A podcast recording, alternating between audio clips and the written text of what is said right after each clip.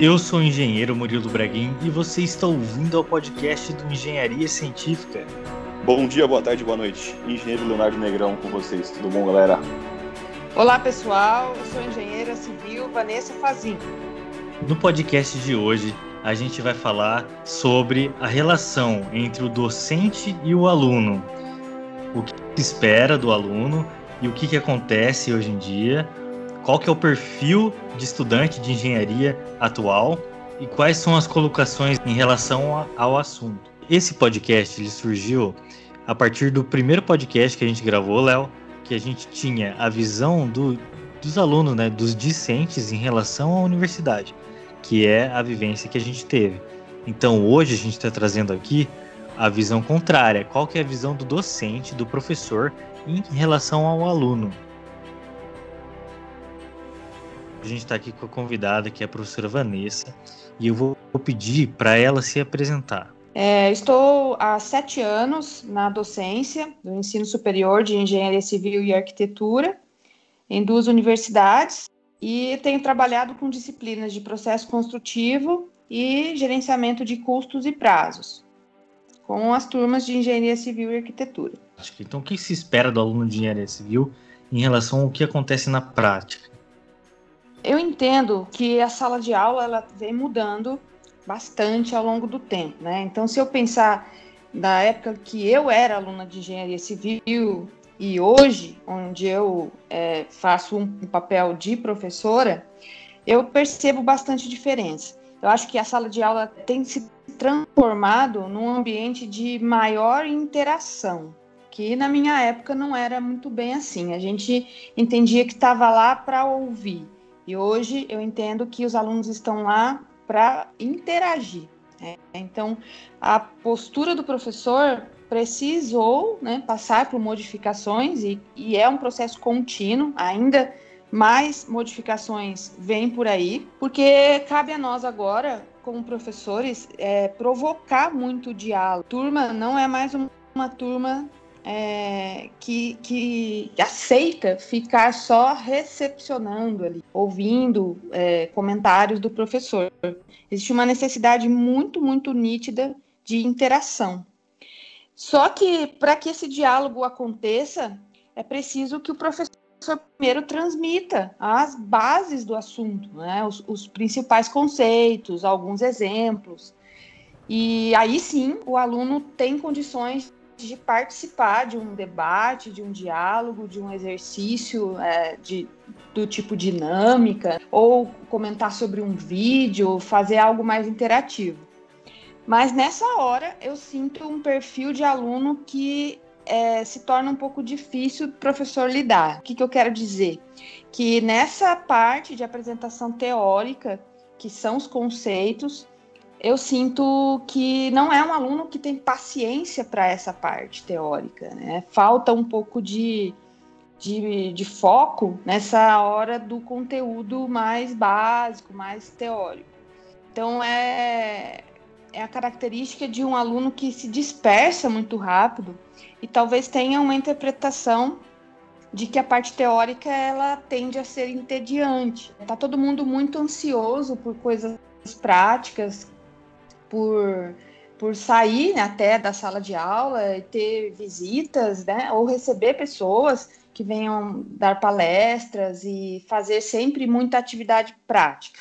Isso é extremamente importante e nós professores acho que reconhecemos isso, né? Mas não é possível que isso aconteça em todo em todo momento de aula. Então, a explanação de conteúdos teóricos ela precisa existir, até para que a gente consiga ver as coisas práticas com um olhar já que demonstre um entendimento técnico. E é, esse perfil mais atual de aluno é um aluno que é, é, muito ávido pela prática e tem um pouco de relutância né, em aceitar essa exposição assim de conteúdo teórico.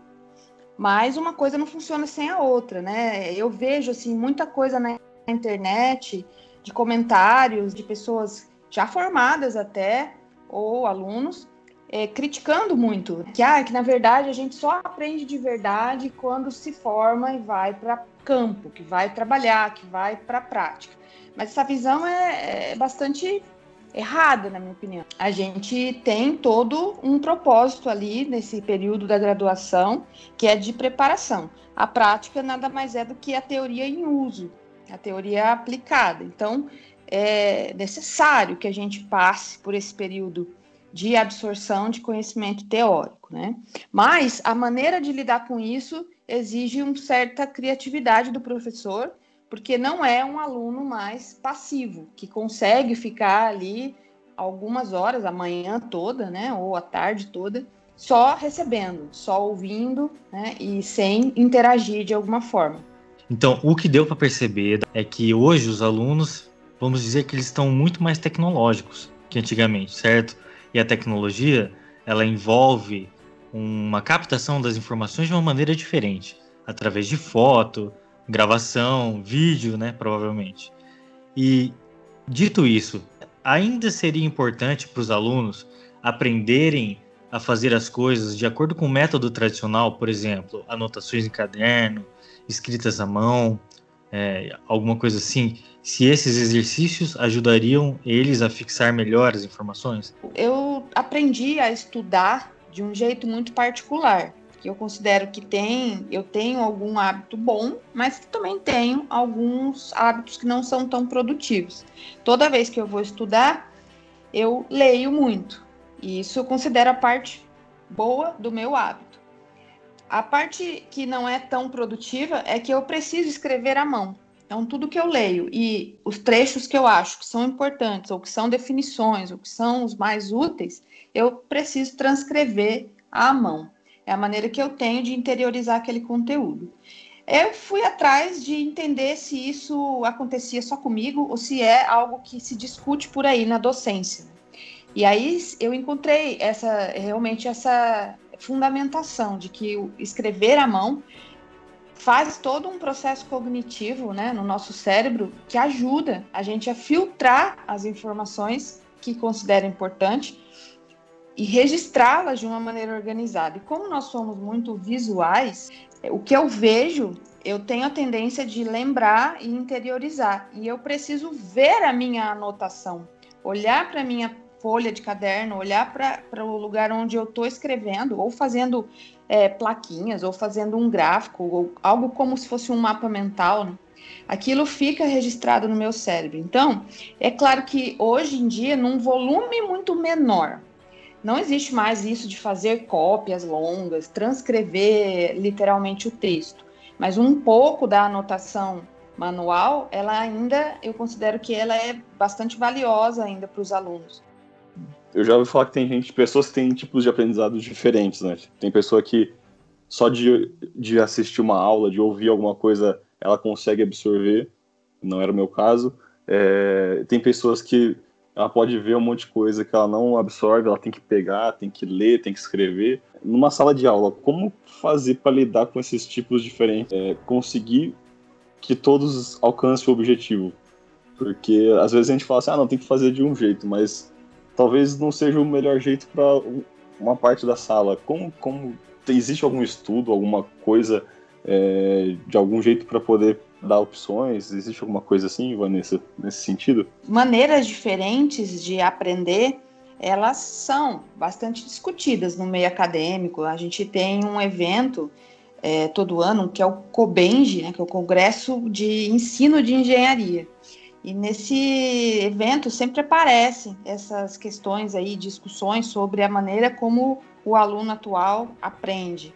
Né? E eu acho que por isso que tem a necessidade da gente, professor, trabalhar com um mix de atividade. Uma das maneiras mais eficazes no aprendizado é quando você tenta ensinar para alguém, para um colega seu, colega de turma, você tenta ensinar para ele o conteúdo que vocês estão trabalhando.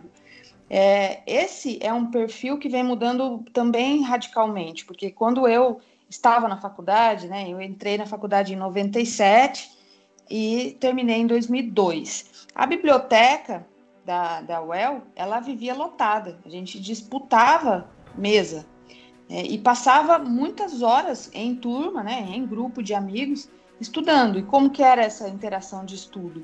Alguém que, se, que tinha uma habilidade maior ali de falar, de explicar, ajudava os outros colegas. Né? Então, sempre é, é, tinha um pouco de leitura, tinha a resolução de exercício, mas tinha muito essa interação de um tentar ensinar para o outro, falando, apresentando. Né? E a gente tenta fazer isso em sala de aula justamente por saber que é uma das maneiras mais é, eficazes de aprendizado para o aluno. Mas aí nessa hora a gente percebe essas diferenças que você menciona, que é o aluno que tem muita dificuldade de levantar e apresentar um trabalho, um seminário lá na frente. Ele tem muita timidez, ele fica super inseguro com o conteúdo e aquilo não é prazeroso para ele. E se não é prazeroso para ele, ele não vai aprender. Ele vai entender aquele momento como um momento assim de quase tortura, né? Então, mesmo a técnica mais eficaz de fazer alguém ensinar o outro, porque ele está expondo para a turma, não vai funcionar para todo mundo. Então, a gente precisa misturar um trabalho de pesquisa de leitura com o seminário apresentado. Uma coisa que a gente tem inserido agora, em vez de pedir relatórios escritos, a gente pede o vídeo relatório. Então, o aluno vai pesquisar um assunto mas em vez de escrever sobre, ele vai gravar um vídeo explicando aquilo.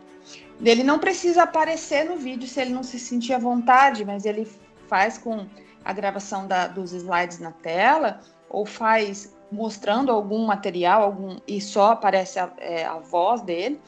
Né? E a gente, é, ao mesmo tempo, também aplica ainda exercícios, resolução, lista de resolução de exercícios e vai fazendo esse mix para que o aluno tenha contato com várias habilidades e mesmo que ele não vá bem em todas, no, no geral ele consegue ter um bom desempenho. Uma parte do vídeo eu achei genial, cara. De gravar um vídeo. Putz, genial. Bem melhor. Eu achei muito interessante essa parte que você falou, Vanessa, de desse estímulo ao aluno, né, dele apresentar alguma coisa e mesmo esse relatório em vídeo eu achei muito legal, eu não conhecia isso, tá? Então, quer dizer, na minha época não era assim. No máximo que a gente fazia era apresentações em PowerPoint, porque de algum modo estimula esse, essa comunicação. Uma das coisas que eu, que eu acho que, pelo menos na minha graduação, não, não teve muito, seria o estímulo a oratória, o estímulo à comunicação, que é tão importante depois na vida profissional. É, essa sua fala, ela vem bem de encontro com a segunda explanação assim que eu queria fazer, né? Assim, vamos dizer a mensagem que eu queria passar, que é essa habilidade de comunicação mesmo. Inclusive eu até tinha anotado aqui a palavra oratória para eu não esquecer de mencionar porque o desempenho dos alunos usando ferramentas né, de tecnologia, aplicativos, é, gravação de vídeo, é, fazer uma apresentação animada de slides, isso eles têm muita facilidade. Mas a habilidade de comunicação, eu vejo que é algo que precisaria ser, sim, mais estimulado e desenvolvido eles não conseguem muito bem chegar a um consenso, né? interagir em grupo, negociar o que eles vão colocar, como eles vão apresentar, é, o que, que é prioridade, o que, que não é, e organizar ideias em grupo. Né? Isso eu vejo que ainda é, é uma dificuldade. Então, assim, claro que todo trabalho em grupo tem sempre conflitos ali, desde a gente também passou por isso, né? Mas hoje eu vejo que essa dificuldade ainda ela é mais latente, sabe? É, o, se o professor não atuar como um mediador ali no grupo, meio que aquele trabalho fica enroscado, eles não conseguem é, negociar e chegar num produto final que agrade a todos. E na hora de apresentar, é, também eu percebo que não é só timidez, mas realmente falta uma fala mais preparada, uma segurança maior ali no assunto, para poder expor.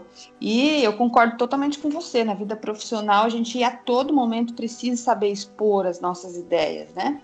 Seja porque eu concordo, seja porque eu discordo. Então, em algum momento da minha vida, eu tenho que treinar essa habilidade, porque nem sempre ela já existe ali em mim totalmente desenvolvida. Então, é nessa interação em grupo que eu vou aprimorar isso, né? Ceder um pouco impor um pouco a minha percepção ou a minha vontade e aceitar o que é em consenso e depois saber apresentar aquilo diante de uma de qualquer que seja a plateia. Eu vejo que essa situação de estar sendo avaliado para eles ainda é vista como um com um certo bloqueio, assim, a sensação de falar para alguém que está avaliando, que vai dar uma nota, né, deixa eles um pouco assim mais travados em relação ao, ao, que eles produziram. O que eu achei interessante na sua fala, Vanessa, é que eu me lembro da graduação, muitos dos professores, aqueles que a gente considerava principalmente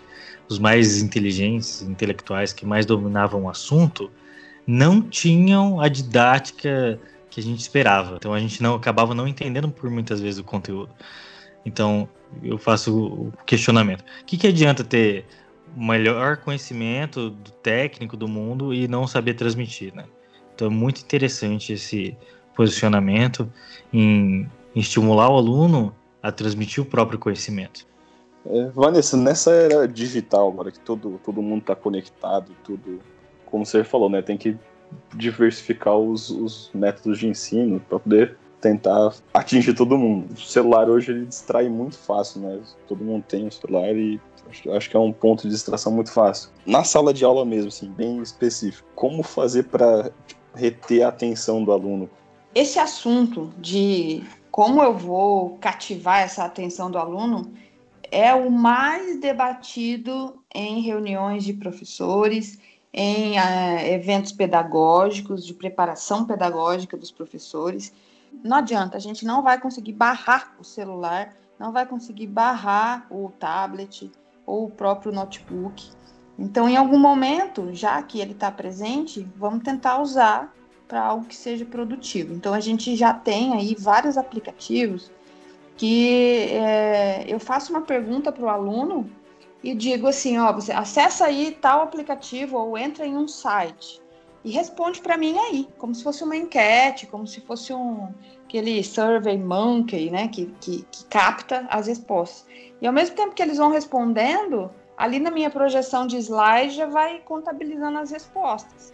Quando a gente insere alguma coisa que envolve algum tipo de tecnologia, que trabalha com algum software, que trabalha com um aplicativo, aí eles são super criativos, se engajam bastante. Só que isso não funciona se ele não tiver solidez nesse conhecimento técnico, ele não vai saber de fato usar as ferramentas. Então, o que eu acho que o professor espera das turmas atuais é que haja um pouco mais de equilíbrio né, entre essa é, dedicação ao conteúdo teórico que precisa ser ouvido, que precisa ser lido, porque o hábito de leitura hoje em dia não é tão intenso.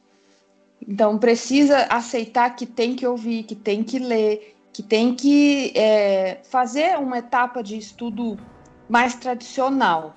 Por exemplo, escrever à mão é algo que raramente eles fazem mas que tem uma repercussão importante na aprendizagem. A maneira como o nosso cérebro processa as informações e grava, o ato de escrever à mão continua sendo muito essencial nesse processo.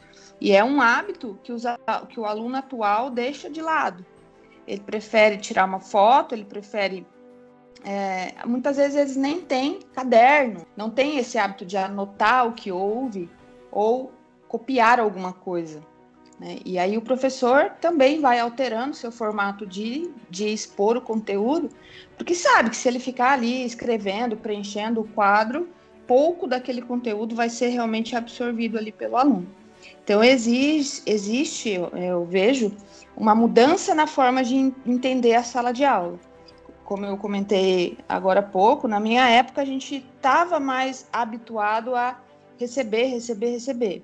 E hoje o aluno sente necessidade de participar também, interagir também e é pouco paciente para essa fase de só receber teoricamente. E no meio disso tudo a gente pode inserir muitas outras coisas, que são os vídeos, que são os, os, os áudios, né, os podcasts e é, vários aplicativos que interagem, por exemplo, parecido com a Siri, né, do, do, do telefone, a assistente virtual do telefone. É, então, insere essa escrita manual, essa, essa coisa tradicional, junto com outras ferramentas que são mais tecnológicas, mas não abandonar o hábito de escrever. Olha, é muito interessante toda essa questão de software e esse dinamismo que existe através da tecnologia. Eu realmente estou muito por fora disso. Não sabia que esse tipo de coisa assim, existia de uma maneira assim tão aplicada já hoje em dia, porque nós que não, não formamos há muito tempo, já é, nós não pegamos essa época, né? É, faz oito anos a gente não pegou essa, essa época. Olha só então como evoluiu a tecnologia para acompanhar esse desenvolvimento dos alunos, né? Achei muito interessante isso. A tecnologia está fazendo tudo ficar muito dinâmico e muito rápido, né? É, pensar assim, a gente vai falar assim, fazer uma linha de tempo. Quando a gente estudava, eu e o, e o Murilo, infelizmente estudei com ele, a gente teve aula com um projetor de, de slide, de transparência. Então a gente teve aula nesses métodos quase que pré-históricos. E, e, hoje já a Vanessa já deixou claro que o pessoal está fazendo, tá fazendo coisas de avaliações já online, coisas para tentar tem que evoluir, acompanhar essa, essas questões tecnológicas. É lógico que conceitos, essas coisas mais teóricas, pelo, pelo que eu entendi, a gente tem uma necessidade de, de, de aprender de uma forma um pouco mais tradicional que não deixa de ser uma, uma forma de aprender. Mas isso aí eu acho que isso associado com outras técnicas, outros, outra, outros meios, né? Isso já compõe um, um método muito mais completo, muito mais abrangente até, para vários tipos de pessoas, para poder aprender mais, de uma forma mais, mais prática. Né? Nesses novos métodos e tudo mais, né? De ensinar os alunos, né? Tentar, tentar ter a atenção deles. Na sua opinião, assim, o que, você acha que o aluno espera do professor? Até então a gente está falando do, do, ponto de vista do, do professor, né? Olhando para os alunos. Mas assim, agora olhando para o outro lado, hoje em dia, assim, nessa, nesse turbilhão de mudanças, o que, que você vê que o aluno espera do professor? Olha, eu não sei se eu deveria, né, usar talvez a palavra assim, é, amizade ou afetividade de algum jeito mas eu acho que é o aluno que ele precisa de uma interação pessoal.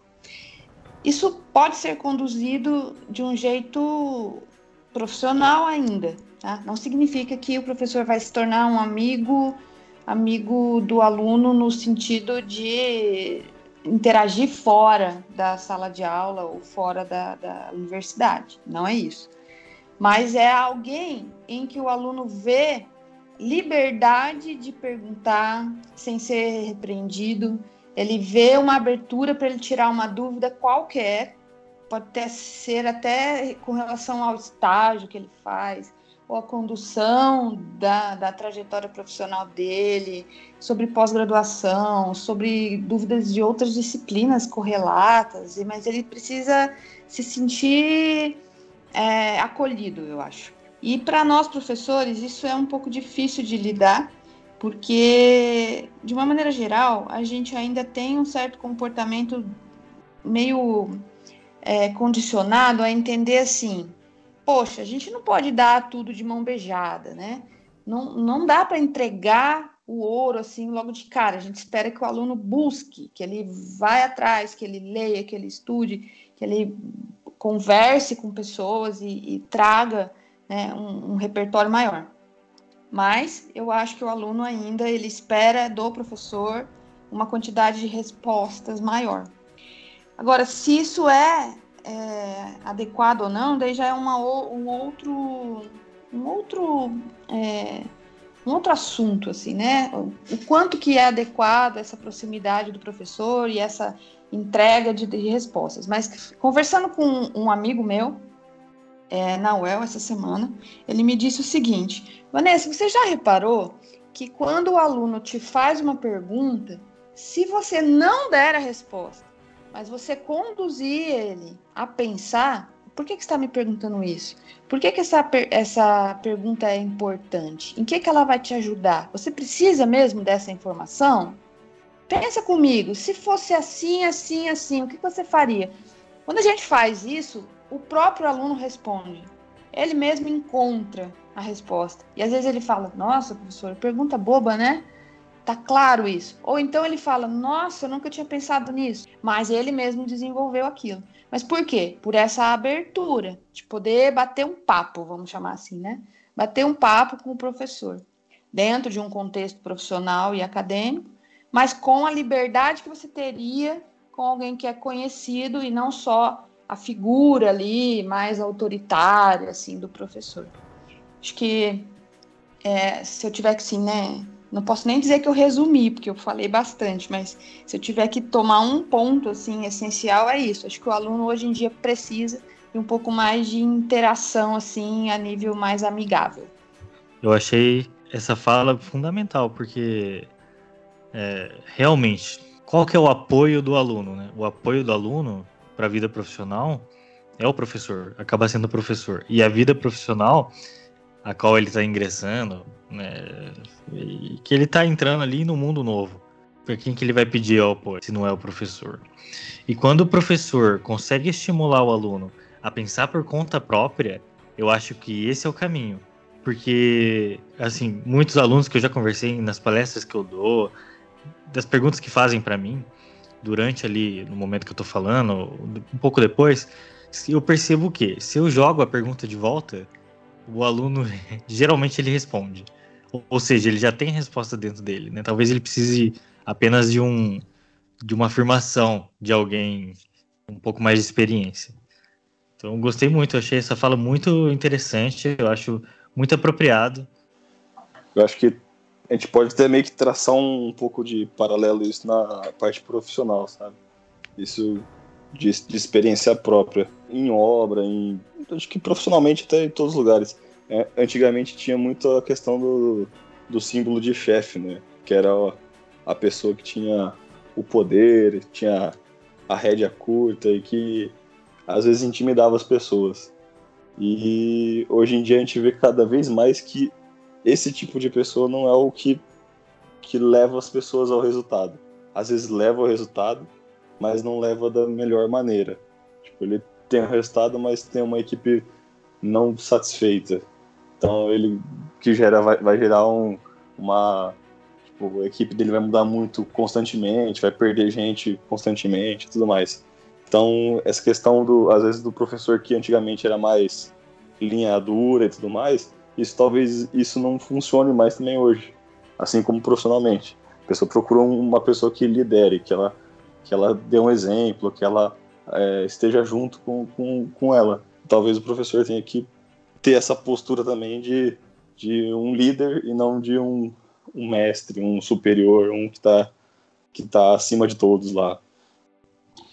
Até porque é, o, o, perfil do professor, em termos de, de idade, né, faixa etária mesmo, ele também está mudando.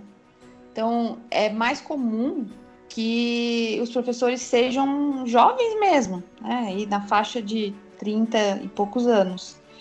É, quando nós fizemos faculdade, era raro isso, né? Porque o, a pessoa tinha que ter tido já alguns anos aí de trajetória até ela conseguir ingressar ali como docente. E hoje em dia, muitas vezes termina a graduação ali com 22, 23 anos já, já engata num mestrado, num doutorado, já é, participa dos testes seletivos ou concursos públicos e assume como professor. Então, às vezes, até é, logo ali, na faixa dos 30, né? Então, mudou mesmo esse perfil, assim, inclusive de faixa etária. Então, a, a relação, é, no começo, é, falando de relação interpessoal, né? Naturalmente muda também, né? Você gostaria de deixar algum recado eu diria o seguinte, que a partir do momento que você passou no vestibular né, e começou a frequentar ali a universidade, o teu primeiro ano é um ano turbulento. Né? Você vai ainda estar tá se situando, né, reconhecendo o seu território novo, né, e tendo contato com disciplinas que ainda são muito básicas, né, do conteúdo básico, você não consegue associar aquilo mas espera aí, o que, que isso tem a ver com engenharia? Muitas vezes se questiona, eu vou usar isso alguma vez na vida, né? Então você ainda está num período assim bem de inserção, né? Tá meio perdidão. Mas a partir daí eu acho que é importante assim, como um, como um, conselho, vamos chamar assim, para o aluno, entender que esse período de graduação é um período de amadurecimento profissional. Não é esse rótulo assim que a gente fala de aluno. Né? O que, que é o aluno? O aluno é aquele cara é, brincalhão, aquele cara que tá ali meio que a passeio, tem direito de pisar na bola, não precisa ter uma postura profissional. E até quando que a gente vai ficar entendendo o aluno assim, né? Na verdade, o aluno ele é um pré-profissional, então ele está ali num período de amadurecimento profissional. Aí ele tem que começar a se comportar como tal. Né? Então eu acho assim, é buscar realmente essa interação com o professor, buscar uma aproximação de diálogo, né? não ter vergonha de fazer pergunta, não ter vergonha de é, colocar é, vivências que ele tem, trazer para dentro da sala de aula, entender os, os, colegas de turma como parceiros de vida, assim, que vai sair, que vai fazer, vai jogar bola, vai, vai para a balada, vai conviver assim, né, uma relação de amizade mesmo, mas que também são parceiros profissionais, que também estão evoluindo ali vão ser colegas de trabalho. Então, é uma, uma maneira diferente de vivenciar o período da faculdade. Tem o momento da diversão, que deve ser bem aproveitado, porque a gente sente muita saudade depois né, do período da faculdade, mas se comportar também como um, como um quase profissional. Né? é, ter mais responsabilidade com entrega, sabe? Com cumprimento de prazos, com apresentar algo que esteja decente, como se fosse um relatório profissional mesmo, como se fosse uma apresentação numa reunião empresarial, né? Enxergar ali o dia a dia da faculdade como um exercício de profissão, para que já seja um hábito quando ele se formar. Já seja um hábito cumprir prazos, seguir regras, ler roteiros, prestar atenção nas, nos pedidos, né? E aí vai ser mais fácil, eu acho, a inserção no mercado de trabalho. Né? E o professor ele vai captar isso e ele vai começar a perceber o aluno como um quase profissional e não tratar o aluno como é, ainda numa fase meio, adolescente, né? Porque não é isso. Né? Já precisa ter uma evolução assim de, de, maturidade profissional. Então é o meu recado assim essencial é esse, sabe? Que o próprio aluno se veja como um quase profissional. E comece a prestar atenção como que os profissionais se comportam, como é que eles falam um com o outro, de que tipo de evento eles participam, como é que eles se portam, ou até mesmo assim, sabe, como eles se vestem, como que eles pedem para falar com alguém, como que eles se apresentam? Para que isso seja uma coisa gradual. Ao longo dos cinco anos, você foi treinando isso, e aí vai ser mais fácil essa relação com a turma, com os professores e depois no, no, no meio profissional. Achei excelente essa fala de que existe esse distanciamento, né? E da postura do aluno. O que a gente percebe, falando com os alunos mesmo, é que eles, não sei se falta ainda cair a ficha, né? De que eles vão ser profissionais logo daqui a um tempo, daqui a alguns meses, alguns, né, daqui a um, um ou dois anos. Então, é, então, tudo isso foi muito interessante. Eu quero agradecer aí a, a Vanessa aí por todo esse conhecimento compartilhado, essa atualização nessa, desse assunto, porque a gente acaba saindo da faculdade, faz, faz pós-graduação, esses outros cursos, mas a gente perde um pouco do contato do que está acontecendo na, na, nas universidades, na, em aula de, de modo geral, né? Então é, é, muito legal ver que as coisas estão mudando também, assim como tudo no mundo está assim, tá mudando de uma forma rápida e agradecer todo esse conhecimento que a gente obteve hoje. Bom, é, gostaria de agradecer a presença da professora Vanessa, ela que trouxe aqui muito conhecimento, achei as falas muito ricas e muito interessantes essa visão do docente é uma visão muito específica em relação ao aluno e muito técnica. Eu achei muito interessante olhar por esse lado técnico, esse lado pedagógico que a gente acaba não tendo na nossa profissão. E eu gostaria de agradecer aqui a presença novamente da professora Vanessa. Muito obrigado e está convidada para outros podcasts. Murilo e Léo, eu que agradeço pelo convite. É, nem sempre a gente tem essa oportunidade, né, de sair desse contexto, desse mundo. A gente se envolve num mundo muito particular, que é a universidade, que é a sala de aula. Então é sempre legal quando a gente pode extrapolar aí as paredes da universidade e falar um pouco do nosso trabalho e de, do desenvolvimento, né, desses desses alunos que passam por nós e que logo logo vão estar aí convivendo com a gente aí como colegas de trabalho. Então agradeço de verdade e topo fazer vários outros. Estou à disposição e eu acho que é uma forma da gente atingir aí as pessoas a se interessarem, valorizarem bastante essa profissão né, de engenharia civil, que ela é tão ampla, tão rica, pode dar tantas possibilidades. Né? Então, para saberem aproveitar e começarem a entender esse período de faculdade aí de uma maneira diferente. Obrigado mesmo. Então é isso, pessoal. Se você ouviu a gente até aqui, se você aprendeu alguma coisa com a gente, então nos siga, deixa aqui o seu like, se inscreva. O perfil de todo mundo vai estar tá aqui na descrição. Não esqueça de entrar agora no nosso Instagram oficial, Engenheiro Murilo Braguin. Muito obrigado e até a próxima. Eu tive que ensinar para o Murilo a faculdade inteira, né? Então, cinco anos explicando para ele, ensinando para ele. Foi por isso que eu consegui ir bem na faculdade. Isso aí Licença, é muito... eu vou habilitar aqui só para dar risada. que mentira isso aí, não acredito não. Isso é mentira, eu carreguei o Léo. Olha, quantos trabalhos que eu apresentei sozinho. Esse aí não falava nada, ficava no canto lá, sem falar nada. E ainda ficava fazendo piada comigo para eu rir durante a apresentação.